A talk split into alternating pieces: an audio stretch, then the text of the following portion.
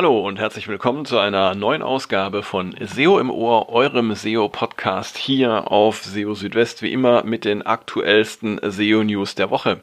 Und in dieser Woche mit dem Thema, warum für Google technische SEO so wichtig ist wie die Inhalte einer Website.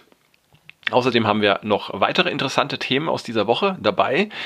Zum Beispiel Links äh, von Kundenwebsites für den Dienstleister. Was sagt Google dazu? Google kümmert sich für die Websuche nicht darum, was auf Bildern zu sehen ist. Wegen Continuous Scrolling werden wahrscheinlich Suchergebnisse, die bisher auf der zweiten bis vierten Suchergebnisseite zu finden waren, mehr Impressionen erhalten und es gibt zusätzliche Daten in der Google Search Console API und zwar zu Google Discover und Google News. Ja, all das in dieser Ausgabe von SEO im Ohr, Ausgabe 173. Schön, dass ihr dabei seid. Fangen wir gleich an mit dem äh, Top-Thema dieser Ausgabe.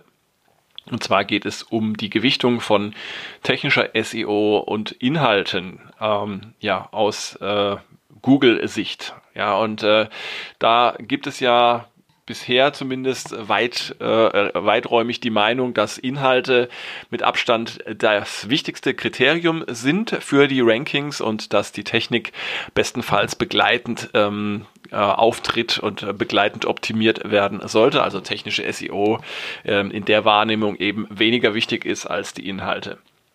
Dass das aber nicht so ist, das hat zumindest jetzt äh, John Müller in dieser Woche ähm, erklärt, und zwar in den Google Search Central SEO Office Hours. Ähm, wollte ein Nutzer explizit wissen, ob technische Verbesserungen weniger Bedeutung hätten als inhaltliche Optimierung. Und dazu sagte äh, John Müller, das sei nicht so. Sowohl die technische als auch die inhaltliche Seite von SEO seien wichtig und würden eine bedeutende Rolle spielen, wenn es darum geht, wie Google die Inhalte einer Website verstehe. Wenn es um die Qualität von Inhalten gehe, dann seien damit auch nicht nur Texte gemeint, auch die Einbindung von Bildern zum Beispiel, das Layout, die Geschwindigkeit und vieles mehr seien dabei wichtig. Und Google betrachtet die Qualität von Websites in der Gesamtheit. Ja, dass dieses Bild ähm, aufgekommen ist, äh, technische SEO sei weniger wichtig als Inhalte, ähm, das kam auch daher, dass ähm, John Müller vor kurzem erklärt hatte, dass technische Ursachen für plötzliche Rankingverluste bei einem Core-Update nur selten in Frage kommen. Und äh, bezüglich dazu äh, fügte jetzt John Müller hinzu, bei äh, Core-Updates geht es eben um die Relevanz und kaum um technische Kriterien.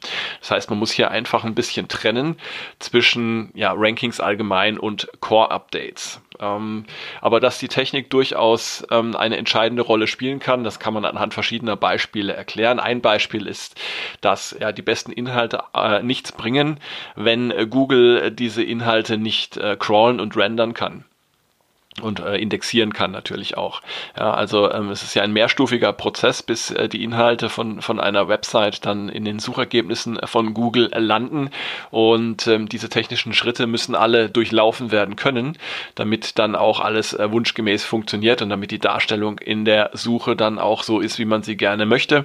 Ähm, das hat dann letztendlich nicht nur Auswirkungen auf die Rankings, sondern auch auf die äh, Klickrate und ähm, da gibt es verschiedene Beispiele, die man jetzt anführen könnte, wie etwa das falsche Setzen von Canonical Links oder Probleme mit der Robots.txt oder ähm, fehlerhafte Meta-Robots-Angaben. Ähm, All das kann zu Problemen führen dann nicht äh, zu vergessen ähm, User Experience oder Page Experience, wie die Geschwindigkeit, ähm, die optische Stabilität beim Laden, ähm, die Reaktionsgeschwindigkeit und so weiter und so fort. Also die technische Seite, die ist so breit und vielfältig, ähm, dass es hier auch einfach so, so viele Möglichkeiten gibt, etwas falsch zu machen, dass das also auch eine sehr, sehr wichtige äh, Rolle spielt ähm, für auch für Google und für die Rankings. Das heißt, technische SEO ist eine wichtige Disziplin. Sie wird meines Erachtens auch immer wichtiger.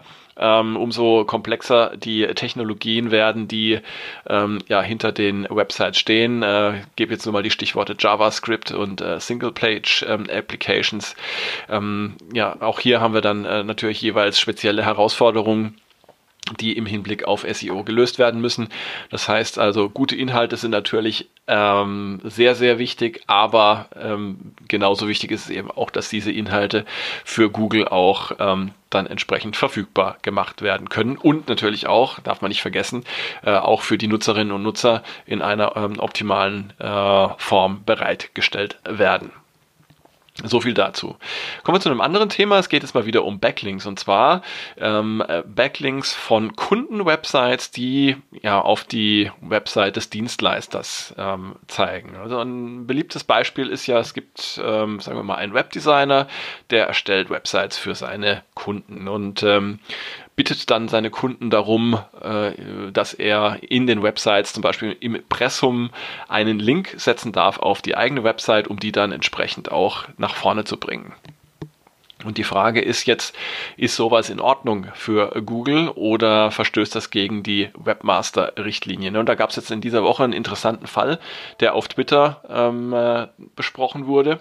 Und zwar ging es darum, äh, dass eben eine, eine Nutzerin, die im Bereich Webdesign und SEO tätig ist, ähm, mit einem Kunden gesprochen habe und dieser Kunde sei bereit gewesen, eben einen Link zu setzen auf ihre Website und sie hatte dann dem Kunden auch noch bestimmte Keywords genannt die für diesen Link verwendet werden sollen. Und ähm, ja, sie wollte jetzt von John Müller wissen, ob das in Ordnung sei. Und John Müller antwortete, ähm, man könne so argumentieren, dass ein solcher Link nicht komplett natürlich sei. Ähm, sauberer wäre es, den Link auf NoFollow zu setzen oder einfach den Namen des Unternehmens als Linktext zu verwenden. In der Praxis sei es aber kein Problem, wenn man das nicht im großen Stil mache. Ja, was im großen Stil bedeutet, ähm, ist jetzt an dieser Stelle offen. Aber man kann natürlich so sagen, wenn jetzt ähm, solche Links nicht äh, äh, das Linkprofil insgesamt dominieren, ja, dann, ähm, dann sollte das in Ordnung sein. Also wenn das in vereinzelten Fällen auftritt. Und außerdem sei es gut, glückliche Kunden zu haben, fügte John Müller noch hinzu.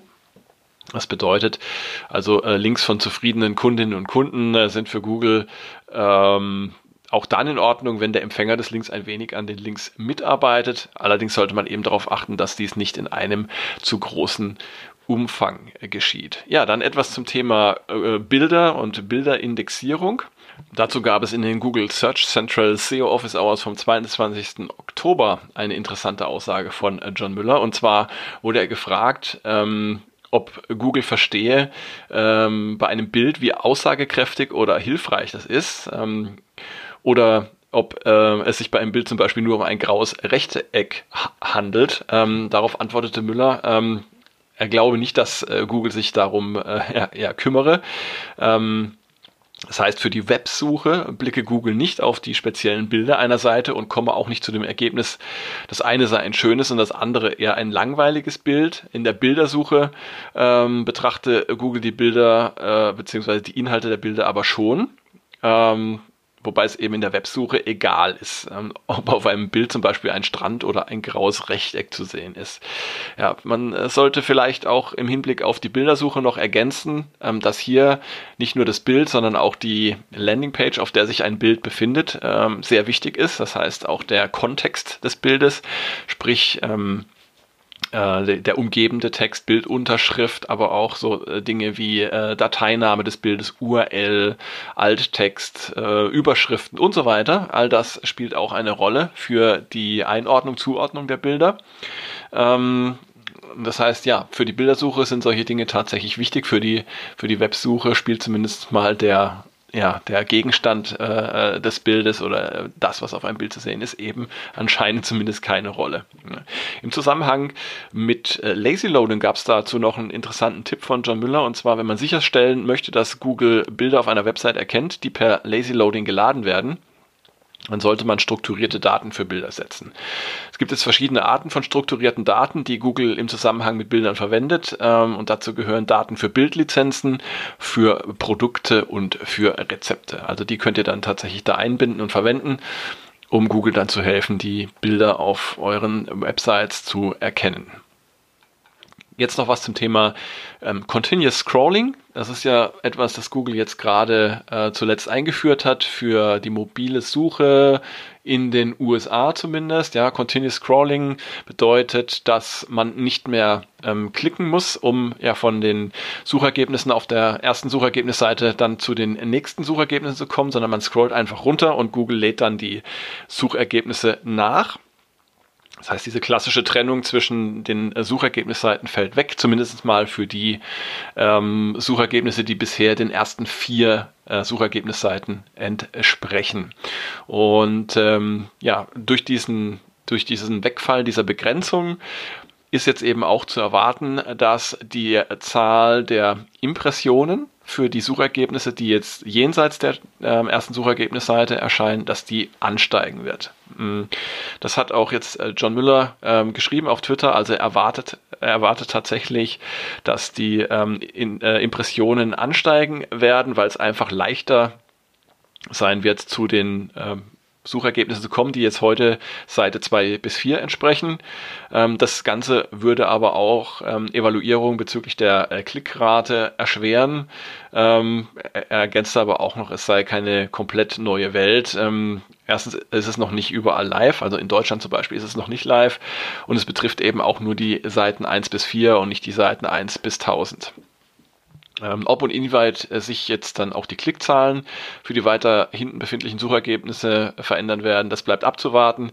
Ähm, es ist aber tatsächlich zu erwarten, dass es zu einer leichten Umverteilung der Klicks von oben nach unten kommen wird. Ähm, ja, und äh, wie gesagt, Continuous Scrolling derzeit erst für englischsprachige Suchergebnisse in den USA live. Weitere Länder und Sprachen sollen aber demnächst folgen. Ja, da werden wir natürlich auch drüber berichten, wenn es soweit ist. Ja, und zum Schluss auch noch eine gute Nachricht und zwar gibt es jetzt in der Google Search Console API Daten zu Discover und zu Google News. Ähm, außerdem werden auch reguläre Ausdrücke für Seiten und Suchanfragen unterstützt. Ja, also lange Zeit schon gewünscht von vielen Seiten und jetzt ist es endlich soweit. Äh, Leistungsdaten für Google Discover und Google News stehen jetzt auch in der Google Search Console API zur Verfügung.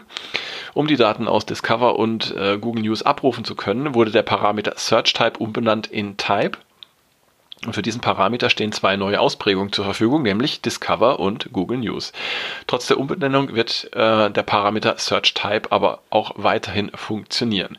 Zu beachten ist, dass äh, für Discover und Google News nicht alle Daten zur Verfügung stehen. So können zum Beispiel Suchanfragen und durchschnittliche Positionen nicht abgefragt werden. Das liegt natürlich in der Natur der Sache, weil es einfach ähm, andere Plattformen sind, ähm, für die es diese Daten einfach nicht gibt. Neu ist auch die Möglichkeit, jetzt reguläre Ausdrücke per API für Suchanfragen und Seiten zu verwenden. Und dazu wurden zwei neue Operatoren hinzugefügt, nämlich including regex und excluding regex. Also mit regulären ähm, Ausdrücken könnt ihr einfach die ähm, Daten, ähm, die ihr bekommt für äh, Suchanfragen und Seiten, dann verfeinern, indem ihr zum Beispiel bestimmte Muster äh, oder Filter verwendet. Ähm, ja, die Welt der regulären Ausdrücke ist eine sehr komplexe. Ähm, wer sich damit schon mal ein bisschen beschäftigt hat, weiß, was ich meine, aber es ist auch, auch eine unheimlich praktische Sache. Es gibt auch eine schöne Dokumentation zur Google Search Console API, die habe ich euch auch verlinkt im entsprechenden Beitrag auf SEO Südwest. Ja, und das war es auch schon für dieses Mal. Wir sind schon wieder am Ende angekommen. Wie immer freue ich mich, dass ihr eingeschaltet habt und ich möchte euch an dieser Stelle gerne nochmal auf die Möglichkeit hinweisen, äh, auch mir Feedback zu geben, auch Themenwünsche zu äußern. Äh, ihr könnt mich dann auch kontaktieren, zum Beispiel äh, per E-Mail an info.seo-südwest.de oder auch über die verschiedenen sozialen Medien. Freuen würde ich mich natürlich auch sehr, wenn ihr mir folgen würdet auf Spotify mit meinem Podcast SEO im Ohr oder wenn ihr mir auch einen äh, Kommentar oder eine Bewertung, möglichst natürlich eine positive, aber ich bin für alle Arten von Bewertung, Kritik offen. Ähm, hilft mir alles weiter. Wenn ihr mir das hinterlassen würdet ähm, auf Apple Podcast und die Links äh, zu den entsprechenden Plattformen findet ihr auch in den Show Notes auf SEO Südwest. Ja, und jetzt bleibt mir nicht mehr, als euch eine schöne Woche zu wünschen und eine gute Zeit. Bleibt gesund, ja, achtet auf euch und äh, schaut auch gerne täglich auf SEO Südwest vorbei. Da gibt es für euch die aktuellsten SEO News jeden Tag. Ja, und bis dahin erstmal macht's gut. Ciao, ciao, euer Christian.